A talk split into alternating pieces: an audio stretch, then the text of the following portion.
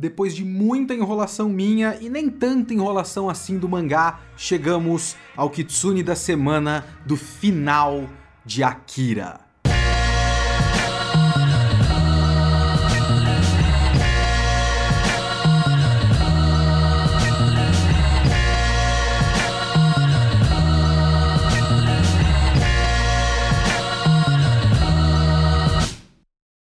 Olá, eu sou o Leonardo Kitsune e o Kitsune da Semana é o meu podcast semanal para eu comentar o que eu quiser, do jeito que eu quiser.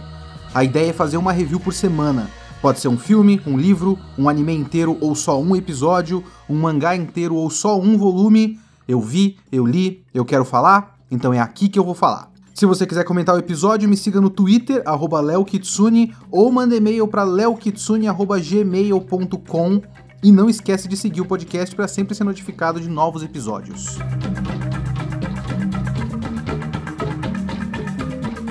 Vamos lá, esse podcast também é uma espécie de exercício para mim, para eu reler o mangá, porque eu li uh, um, dois anos atrás tudo de uma vez. Eu ia gravar vídeo pro canal e tal, então eu li tudo de uma vez e eu acho que eu não aproveitei do jeito certo. Eu, eu li todo o final dele no celular, porque eu não tinha comprado ainda os volumes, então agora eu tô com ele na mão, eu consigo ver a arte e, e, sentir a beleza da arte toda, porque eu acho que isso é essencial. Inclusive, Akira é um mangá que tem que ser publicado nesse formato grande, que é o formato dos Estados Unidos e da JBC e tudo mais, do Japão também, porque a arte dele precisa respirar. E não dá para você ter a mesma impressão lendo no celular, lendo no Kindle, que agora eu tô com o hábito de ler mangá no Kindle e eu adoro, mas não para Akira, por exemplo. E eu queria reler para ter uma experiência um pouco mais é, calma, digamos assim. Quando eu li Akira tudo de uma vez e estava pensando em, em Akira é, como uma coisa só, eu não liguei tanto assim para esse volume final. Ele foi uma conclusão de tudo que estava acontecendo. E uma conclusão da, das ações mesmo dos personagens, sabe? Então, não foi nenhum grande problema para mim. Só que agora eu tô fazendo esse exercício de pensar em cada volume como uma obra separada, uma obra com começo, meio e fim. E que eu já disse algumas vezes que é uma das coisas que eu mais admiro em Akira o quanto Akira consegue ser, em cada volume dele, um arco com começo, meio e fim. É um bagulho admirável que eu acho que outros mangakas deviam aprender a fazer. Tá certo que não é o sistema usual e eu também não sei como isso foi publicado lá no Japão. Eu não sei o quanto, depois que saiu da revista mensal, ele pegou, compilou nos volumes e fez ajustes, até porque não tem, como eu já falei várias vezes, nos volumes encadernados não tem divisão de capítulo, por exemplo. Então alguma coisa ele fez para não ter aqueles finais de capítulo que dão o gancho para você comprar a revista no mês que vem, ele só fez tudo numa batelada só. Então alguns ajustes foram feitos na versão encadernada para que a versão encadernada cada volume fosse uma coisa independente. O que eu acho uma coisa muito interessante, mas você não consegue exigir isso de, sei lá, One Piece, que toda vez que fosse fechar um volume de One Piece o Oda fosse lá e beleza, deixa eu pegar esses 10 capítulos que saíram na Jump, redesenhar umas cenas, tirar o gancho de página final do capítulo e fazer uma coisa diretona nas 200 páginas do Tankobon. Não dá para exigir esse tipo de coisa. Mas Akira fez isso, e é uma das coisas que fazem com que Akira seja especial. De fato, Akira é uma obra muito especial. Mas pensando nele volume a volume, já teve os meus momentos ali, eu não lembro qual o volume, se eu não me engano foi o volume 3, que eu fiquei um pouco frustrado com o fato de ele ser só uma cena de ação gigante de 300 páginas. Então tem esses momentos, sabe? E é até estranho porque é meio como se fosse aqueles capítulos conectivos de um mangá comum. Sabe quando você semana, você pega o mangá para ler na semana, o mangá da Jump, e você não tem uma coisa muito significativa, mas você sabe que aquelas 20 páginas dessa semana o autor fez porque ele precisa ligar uns pontos. Tipo, tá, o personagem foi do ponto A ao ponto B, essas 20 páginas não teve muita coisa, mas ele preparou para semana que vem. O que é muito normal, assim, numa publicação semanal. É muito estranho você ver isso numa versão de 300 páginas de um grande clássico. E é uma coisa que aconteceu com Akira na minha leitura, pensando em ler de volume a volume. O exercício de ler Akira volume a volume é um exercício muito interessante para mim e que me fez conseguir refletir várias coisas interessantes em pontos minuciosos aqui e ali. Mas eu também já falei com vocês de uma outra parte bem curiosa e interessante de, de pensar Akira dessa maneira e ler Akira dessa maneira, que é o fato de que, pelo menos olhando a internet, eu não vi ninguém fazendo isso em lugar nenhum. Parece que as pessoas não ligam para o mangá do Akira. É uma coisa muito estranha. É muito próximo para mim de, sei lá, Sailor Moon. Sailor Moon é um clássico, todo mundo ama o anime. O pessoal vai atrás do mangá, o pessoal faz alguns comentários sobre como é legal ler o mangá ou como é legal ter o mangá publicado no Brasil, mas não me parece que as pessoas comentem o mangá de Sailor Moon. Eu nunca vi nenhum comentário específico sobre o mangá de Sailor Moon. É muito curioso. Talvez em um site tem sites especializados de fãs de Sailor Moon que tem review volume a volume. Mas tirando isso, ninguém tá interessado no mangá de Sailor Moon. As pessoas vão atrás do mangá e consideram que, ok, é um clássico, acabou. Akira é muito parecido, porque você tem o filme, todo mundo comenta o filme, e aí o mangá é publicado e todo mundo fica feliz que o mangá é publicado, o pessoal compra, coloca na estante. Eu não consigo achar. Eu fui atrás. Eu não consegui achar nenhuma review decente do volume final de Akira. Eu achei um vídeo muito esquisito no YouTube e uma review ok que eu vou colocar na descrição desse podcast do mangá num blog americano. E só, se vocês tiverem outros links, que vocês conheçam de ah, esse cara aqui fez uma ótima review do volume 6 de Akira, eu quero saber. Eu, eu, eu, preciso ver as impressões das pessoas sobre Akira especificamente, sobre cada volume de Akira. E eu digo isso porque eu precisava bater as minhas opiniões do volume final de Akira com alguém. Mandem e-mails, por favor. Mandem e-mails para mim. Eu preciso bater as opiniões do volume final de Akira com alguém, porque eu não vi a opinião de ninguém e eu tô prestes a talvez falar uma coisa que pode deixar as pessoas muito tristes ou pode só cair a máscara de Leonardo Kitsune. Mas, meus amigos, eu não entendi o volume final de Akira. eu não sei o que esse final quer dizer. Ao longo dessa história, eu consegui pensar em muitas coisas muito interessantes. Então, Akira faz alusão a muitas ideias muito legais. E vocês podem conferir essas ideias muito legais em cinco podcasts antes deste. Mas boas histórias arrematam as suas ideias com o final. E eu sei que o volume final de Akira tem a intenção de fazer isso, porque ele aborda essas, ide essas ideias. Mas eu não sei exatamente qual conclusão ele chega. A não ser que a ideia seja realmente de não ter conclusão é possível, é plausível que não tenha uma conclusão, não tenha. É, Katsuhiro Otomo não quis é, bater o martelo numa ideia final e falar: minha tese para o mundo e para a sociedade japonesa é. Talvez não, não tenha, talvez não, não seja isso.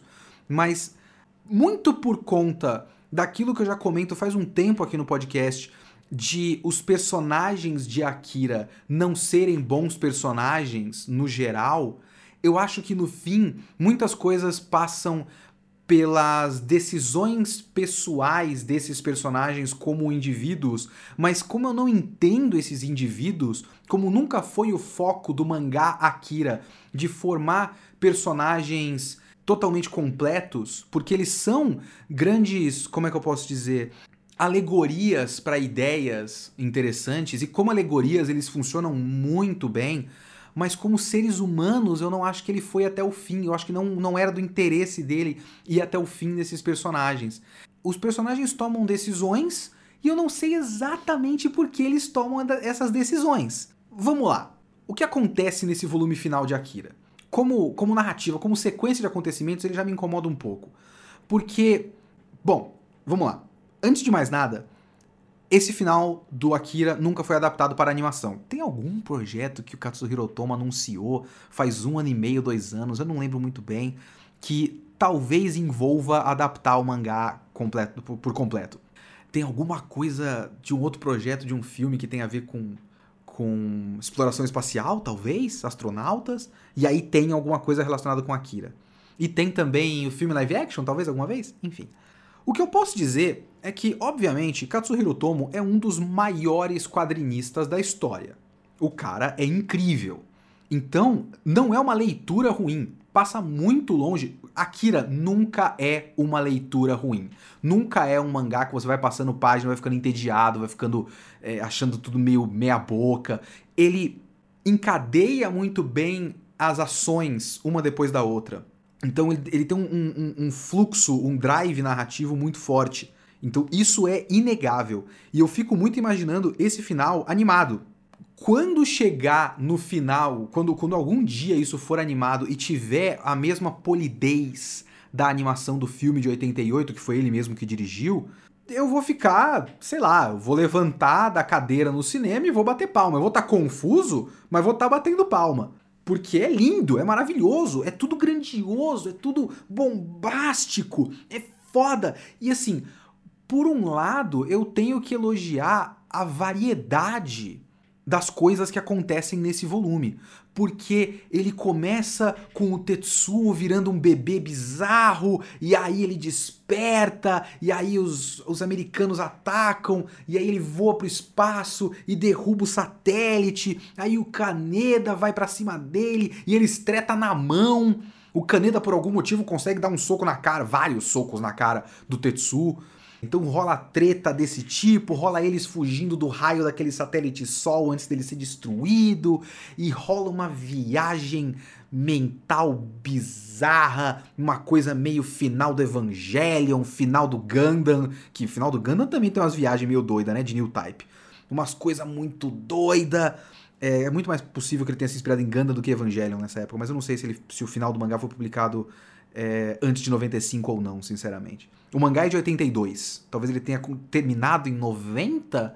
Acho que é alguma coisa assim. Acho que é antes de Evangelho. Mas tem umas viagens astral bizarra e, e sequência de sonho e plot twist no final. Então é muito variado, você nunca fica entediado. E a ação, como eu disse, é linda. É linda. Mas tem muita virada, tem muito vai e vem. E é tanto que eu não fico entediado, mas eu fico meio confuso. Porque o Tetsu, ele vira o bebê bizarro, o mesmo bebê bizarro que ele vira no final do filme, né? É, ele vira esse bebê esquisito umas quatro vezes nesse volume só.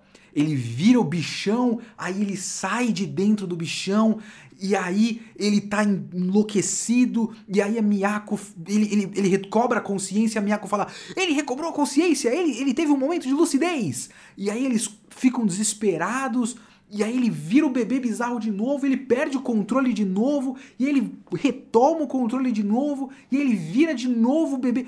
E é muito vai e volta é tanto vai e volta que eu fico um pouco perdido em, em, motivação, eu fico um pouco perdido no senso de processo sabe? Eu não sei exatamente qual é o processo pelo qual o Tetsuo está passando. Eu posso colocar isso tudo numa mesma bacia de um processo só, que é uma, uma tentativa é, é, em círculos dele de manter o controle. Que ele não está conseguindo. Ele retoma o controle, perde o controle, retoma o controle, perde o controle. Que é uma ideia interessante, mas eu não sei exatamente o que significa a essa altura. E no fim das contas, as ações de vários personagens, assim, pode ser só limitação minha, eu não sei direito. Né? Porque eu, eu, eu não vi muitas opiniões por aí para bater, para saber se eu concordo ou discordo. Eu tô um pouco perdido. Alguns personagens eu chegou no final da história e eu não sei exatamente o que eles queriam.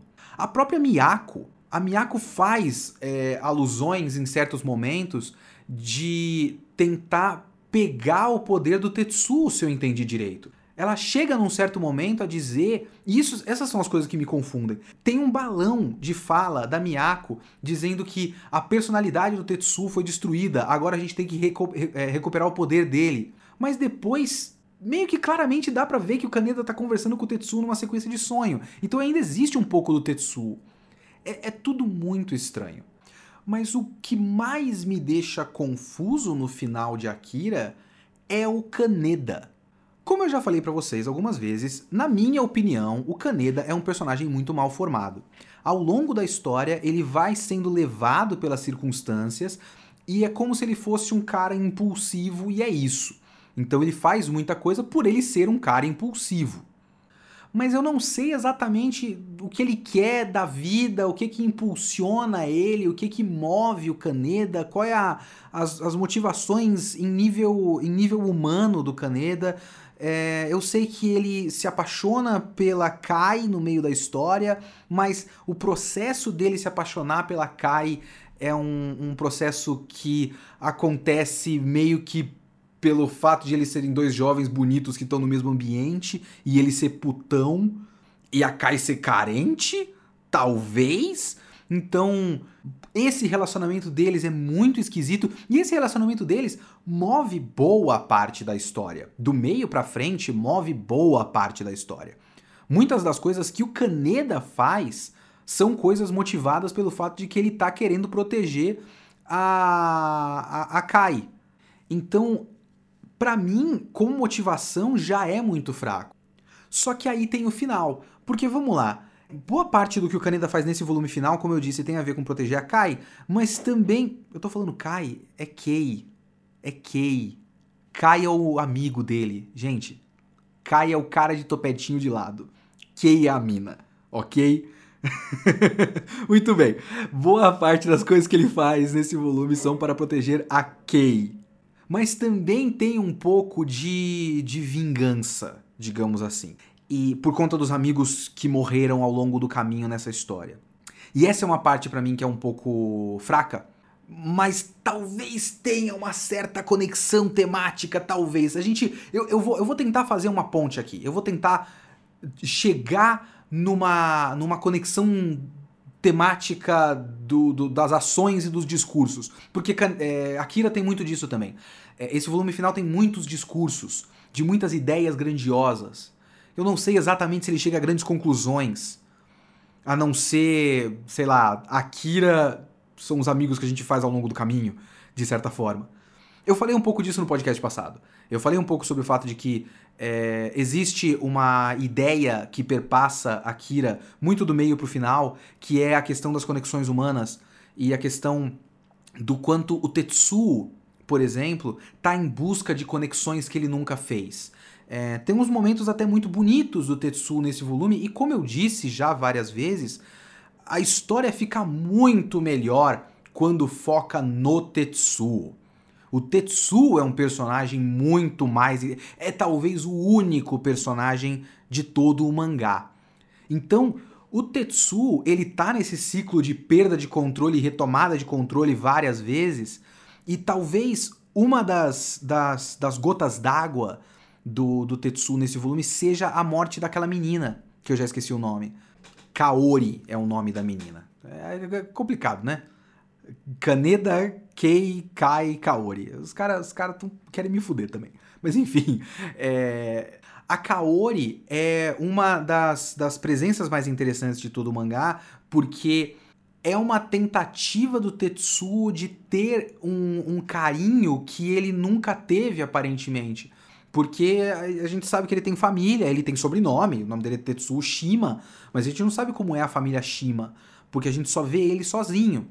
E a gente vê um flashback do Tetsuo nesse volume, inclusive. É, mas ele faz parte do, do grupo de motoqueiro, ele faz parte. Ele, ele não me parece. O personagem do Tetsuo é muito interessante porque ele não me parece se encaixar naquele grupo do Kaneda. Não é o tipo de pessoa que faria parte disso. Mas ele quer muito se encaixar em alguma coisa, né? Então toda essa busca dele é por, por algum tipo de conexão. E aí ele faz ou ele força essa conexão com a Kaori. E é isso que eu acho mais interessante, porque eu acho que o Tetsuo não consegue fazer a diferença do que ele está forçando e do que é, é genuíno a Kaori é um pouco, como é que eu posso dizer?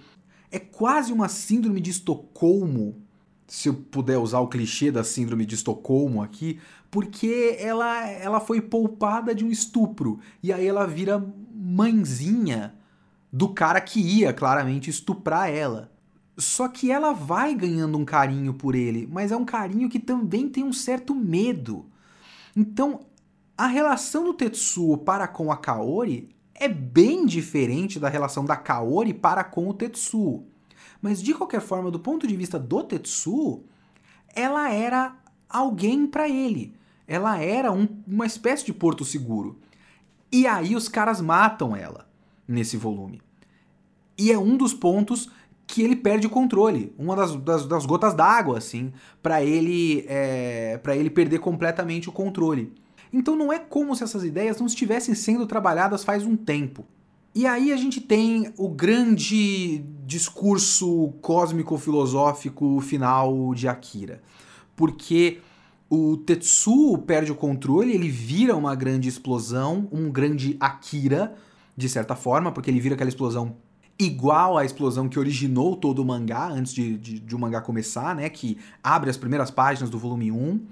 E aí o próprio Akira também faz uma grande explosão dele. E aí os caras até olham pro céu e falam: Meu Deus, dois Akiras! Só que aí o Akira, a explosão Akira, absorve a explosão Tetsuo. E o Kaneda tinha sido engolido pelo, pela massa de carne bizarra que o Tetsuo tinha virado, e aí ele acaba sendo absorvido para dentro do Akira também. Então a gente tem essa sequência onírica, é, episódios 25 e 26 de Evangelion aí no final do, do Akira. E aí tem um, um, um grande discurso. E esse discurso passa por uma coisa que eu acho meio idiota e uma coisa que eu acho interessante. A coisa que eu acho idiota é que quem tá falando com o Kaneda, explicando para ele o processo pelo qual ele tá passando, é a Miyako. E a Miyako explica o processo de, de criação do Akira e daquelas crianças é, envelhecidas lá, né? E ela vai explicando como todo o processo foi horroroso, porque eles tentavam despertar esses poderes à força na cabeça das crianças, e muitas crianças ou criavam é, deficiências muito debilitantes, ou simplesmente morriam, não tinham controle e tal. E o Akira foi meio que o primeiro a, a manter esse controle, e aí ele vira esse grande fenômeno, essa grande força da natureza que é o Akira. É um fenômeno, basicamente. E aí a Miyako começa a explicar sobre origem da vida e a evolução e como deveria haver uma, um outro caminho, que também é uma coisa que era, já foi trabalhada ao longo de Akira várias vezes, que deveria haver outro caminho para a evolução humana, que não esse que acabou desse jeito. E, e que o Akira e o Tetsuo talvez sejam os segredos para essa nova esse novo caminho, essa nova esse novo passo na evolução humana. Só que aí, veja bem, o Tetsuo está olhando nessa nessa grande sequência de sonho, está olhando para uma criança que tem tipo umas placas de metal na cabeça, tá escrito 23 e tal, cabelo raspado, é como se eles tivessem é, aberto o crânio dele e substituído por placa de metal. Então, claramente, abuso e, e, e violência contra essa criança. E o Kaneda fala: qual é? Esse poder de vocês só serviu para criar infelicidade nesse mundo? E a Miyako responde: não. Ele nos deu companheiros com quem conversamos com o coração, sem depender de palavras. Companheiros que nos entendem de verdade. Aí o Kaneda fala: companheiros? Apesar que não é a Miyako que tá falando nesse ponto, é aquela menina, uma das, das meninas envelhecidas, uma das crianças envelhecidas. E ela diz aqui: companheiros como Miyako e seus monges, a Kei, a tia Chiyoko e o Tetsuo. E você, Kaneda. Então, existe um lado disso que eu acho é, ok, que é o fato de que esse poder nos deu, nos deu companheiros com os quais a gente conversa com o coração sem depender de palavras. E se a gente expandir um pouco esse conceito, talvez tenha um pouco a ver com, com a ideia de civilização e com a, a, o quanto a ideia de civilização é um pouco limitante até. Então, esse poder expandiu a mente deles e eles podem se comunicar através do coração sem as palavras, ou seja, através é, de algo mais puro do que as convenções sociais que formam a língua e que formam as sociedades. E as sociedades e a modernidade, etc, etc, são as coisas que fizeram a gente chegar no ponto que a gente chegou dessa distopia cyberpunk pós-apocalíptica bizarra de Akira. Então isso é uma ideia interessante. Só que eu não consigo comprar a ideia de você mostrar um monte de criança desenhada para ter tipo 8 anos de idade, com o crânio aberto e, e, mortas no chão e com um monte de fio ligado direto na cabeça e falar: não, mas valeu a pena porque nós fizemos amigos. Eu acho um pouco básico e bobo e, e, e pouco satisfatório para algo tão forte como as imagens que o, que o Katsuhiro Otomo evocou com essas crianças. Só que depois disso começa uma coisa muito mais interessante para mim, muito mais legal, que é a parte do sonho em que o. E eu digo sonho por falta de palavra melhor, mas a parte dessa história, dessa, dessa viagem onírica, na qual o Kaneda fala diretamente com o Tetsuo. É tipo ele vivendo o próprio flashback, digamos assim. E ele fala que ele só queria ser amigo do Tetsuo, e o Tetsuo pede para ser amigo do Kaneda.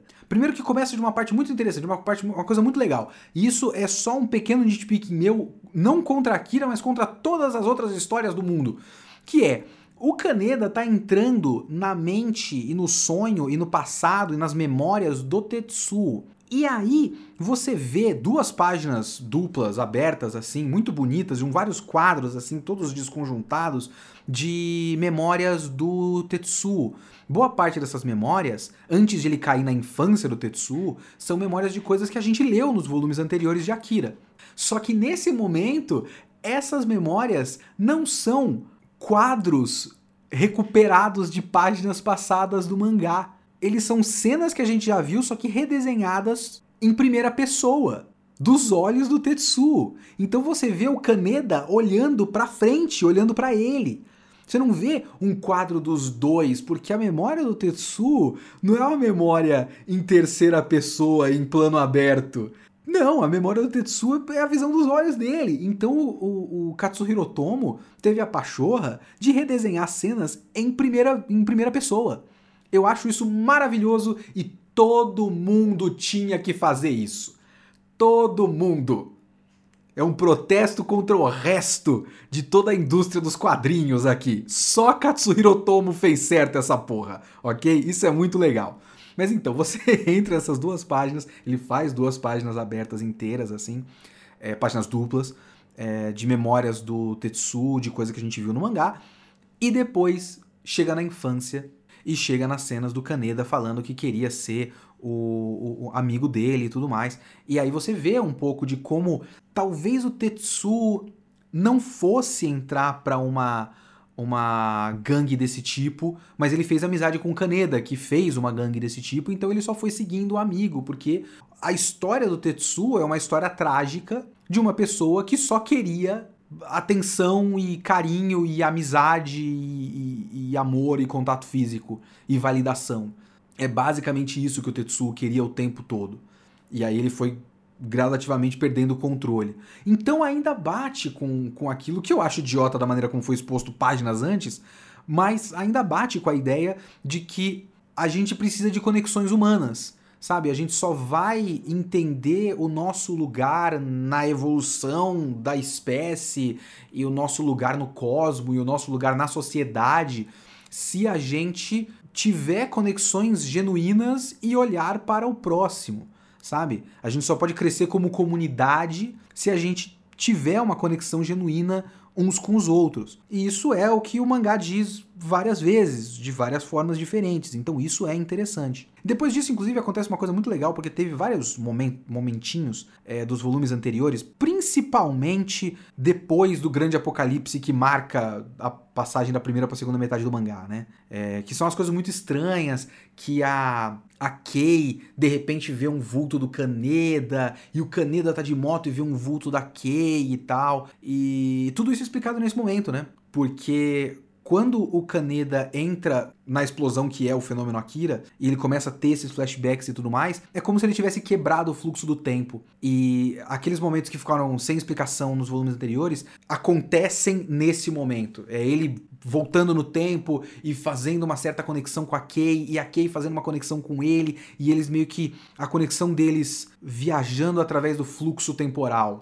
Então tudo isso para mim são, são coisas interessantes. Eu, eu, eu, eu acho bizarra aquela parte de esses experimentos horrorosos do exército que mutilaram diversas crianças, pelo menos fez com que a gente achasse nossos amigos. É, é só esquisito demais, eu não sei, eu não sei o que ele quer dizer com isso, mas no geral, a ideia toda de, de conexões humanas como a ponte para o nosso próximo passo na evolução e para nossa própria percepção do nosso espaço e do nosso papel no, no, no cosmo e na, na experiência da vida, ok, eu entendo. E tudo isso foi trabalhado antes e é isso é legal. Mas aí, como eu estava falando esse tempo todo do Caneda, o que me faz ficar muito incomodado nesse final, e aí pode ser só uma, uma, uma deficiência de interpretação da minha parte mesmo, por favor, mandem e-mails para leokitsune.gmail.com e me digam o que vocês acham desse final. Porque no final, o Kaneda funda de novo o Grande Império de Tóquio. E eu não sei exatamente por que ele fundou o Grande Império de Tóquio. Porque tudo bem, é, as ações do Caneda já nunca fizeram muito sentido. E dá para você interpretar que o que ele tá fazendo, até porque depois ele, ele tem lá, ele anda de moto e, e, passa tipo um fantasma da moto do Tetsu do lado e tal. Então o que ele tá fazendo é seguindo com o legado do Tetsu, de certa forma. Então, depois de o Tetsu ter fundado o Império de Tóquio, mas perdido o controle sobre ele, o Kaneda entendeu o Tetsu e fundou de novo o Império de Tóquio. E ok, essa interpretação é um passo, mas as outras coisas que a ideia do Império de Tóquio evocam são estranhas, são problemáticas quando você coloca sob essa essa lente positiva desse final, para mim. Porque pelo menos para mim, o Grande Império de Tóquio, ele era uma alusão ao Grande Império do Japão, então uma alusão ao imperialismo japonês e ao isolacionismo japonês, que são meio que duas faces da mesma moeda. É, de certa forma, na história do Japão, né? Que ele teve um, um, um, momento de imperialismo expansionista de certa forma e depois um momento de isolamento. E, e ele é um pouco disso, assim. Ele é um, uma, uma xenofobia bizarra japonesa, não aceita forasteiros, é um, um corpo político basicamente exploratório, abusivo, opressor e masculino, né? Porque tem muito disso no Império de Tóquio, da, do mangá. Um país fundado por homens que explora homens e estupra mulheres.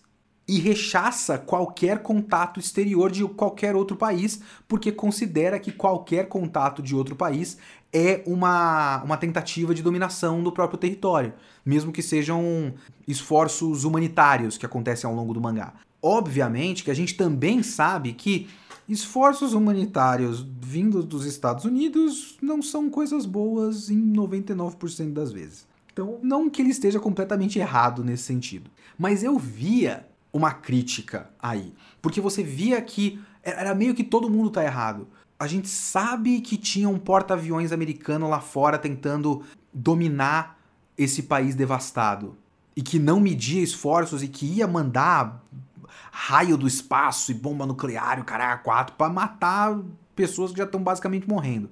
Então os caras estão errados. Ao mesmo tempo que o Império de Tóquio era muito zoado. Tipo, o Templo da Miyako era a coisa mais não ambiguamente positiva do mangá. O Império de Tóquio do Tetsu, que na verdade era do Akira, que na verdade era daquele comandante pau no cu que morre nesse volume 6, era uma grande analogia para essa exploração do poder e a exploração do mais fraco por quem tem poder, e aí fazendo alusão ao imperialismo japonês, ao império do Japão e tudo mais. Então, eu nunca vi o Império de Tóquio como algo positivo do mangá. Só que ele termina com o Kaneda fazendo exatamente o que o Tetsuo fazia. Só que agora, como é o Kaneda fazendo, e como o Kaneda aparentemente teve um despertar espiritual cósmico, alcançou o nirvana e tudo mais, a gente tem que ver como positivo. E é por isso que eu fico confuso. Assim, o volume final é fantástico do ponto de vista do, do, do, do fazer dos quadrinhos. Então tô tipo. Como eu já disse, eu tô confuso, mas eu tô batendo palma. Mas eu tô confuso, porque eu não sei exatamente o que, que eu tenho que tirar desse final. Então, essa releitura de Akira, ele me fez, agora no fim das contas, com esse volume final, me fez tirar uns pontinhos de Akira para mim. E, e, que aí, obviamente, já começa todo aquele. Eh, o, o, drama da cabeça de Leonardo Kitsune. Akira é um clássico. Se eu estou falando mal do clássico, talvez o burro seja eu. Por outro lado, eu nunca vi ninguém falar do mangá direito. então, eu tenho muito a sensação que Akira é um clássico que ninguém leu. Eu queria muito alguém assim, um grande crítico, sabe? Alguém entendido da área, alguém que comentasse o final de Akira. E eu não acho ninguém para comentar o final de Akira do mangá. Todo mundo só vê o filme. Então, é isso. Essa é a minha impressão do final do mangá. A impressão do todo do mangá é que ele merece estar no panteão dos grandes clássicos da história dos mangás, porque ele é um dos melhores exemplos de como o mangá, como mídia, como mídia narrativa, como forma de arte, é, é, é fascinante, é, é, é, fantástico, assim. O potencial é, é, é infinito. A narrativa do mangá, como mídia, no geral, é, é, superior para mim. Eu, eu, eu vou ser ousado e dizer que é, tipo, talvez os japoneses tenham chegado no, no, no máximo do potencial do quadrinho, da arte sequencial, e Akira é um dos grandes exemplos de como chegar no máximo do potencial da arte sequencial. Como narrativa. É, como ideias, como mensagens, ele faz alusão a, a uma diversidade de mensagens. Então ele é um grande pastiche de referências e de ideias que eram importantes ali nos anos 80, então ele trabalha muitas coisas interessantíssimas, mas no fim das contas eu acho que ele não chega a nenhuma conclusão. Eu não acho que ele quer chegar exatamente a conclusão nenhuma da maior parte das suas ideias. Mas eu acho que o que o volume 6 faz é pegar várias dessas ideias que foram jogadas ao longo dos cinco volumes anteriores, deixar um monte delas para trás e focar em uma só, que é essa questão das conexões humanas, e aí ele dá um pouquinho uma estragadinha nessa mensagem final. E eu acho que o mangá perde uns pontos para mim. Então, se você discorda, se você acha que existem leituras mais ricas do final de Akira, por favor, leokitsune@gmail.com. Eu quero alguma opinião sobre o final de Akira. Eu não quero discutir comigo mesmo aqui. Então mande o seu e-mail para leokitsune.gmail.com que eu preciso ler as suas opiniões sobre o final de Akira, porque eu estou um pouco confuso, um pouquinho decepcionado e, e, e um pouco paranoico agora sobre o que isso quer dizer sobre eu mesmo.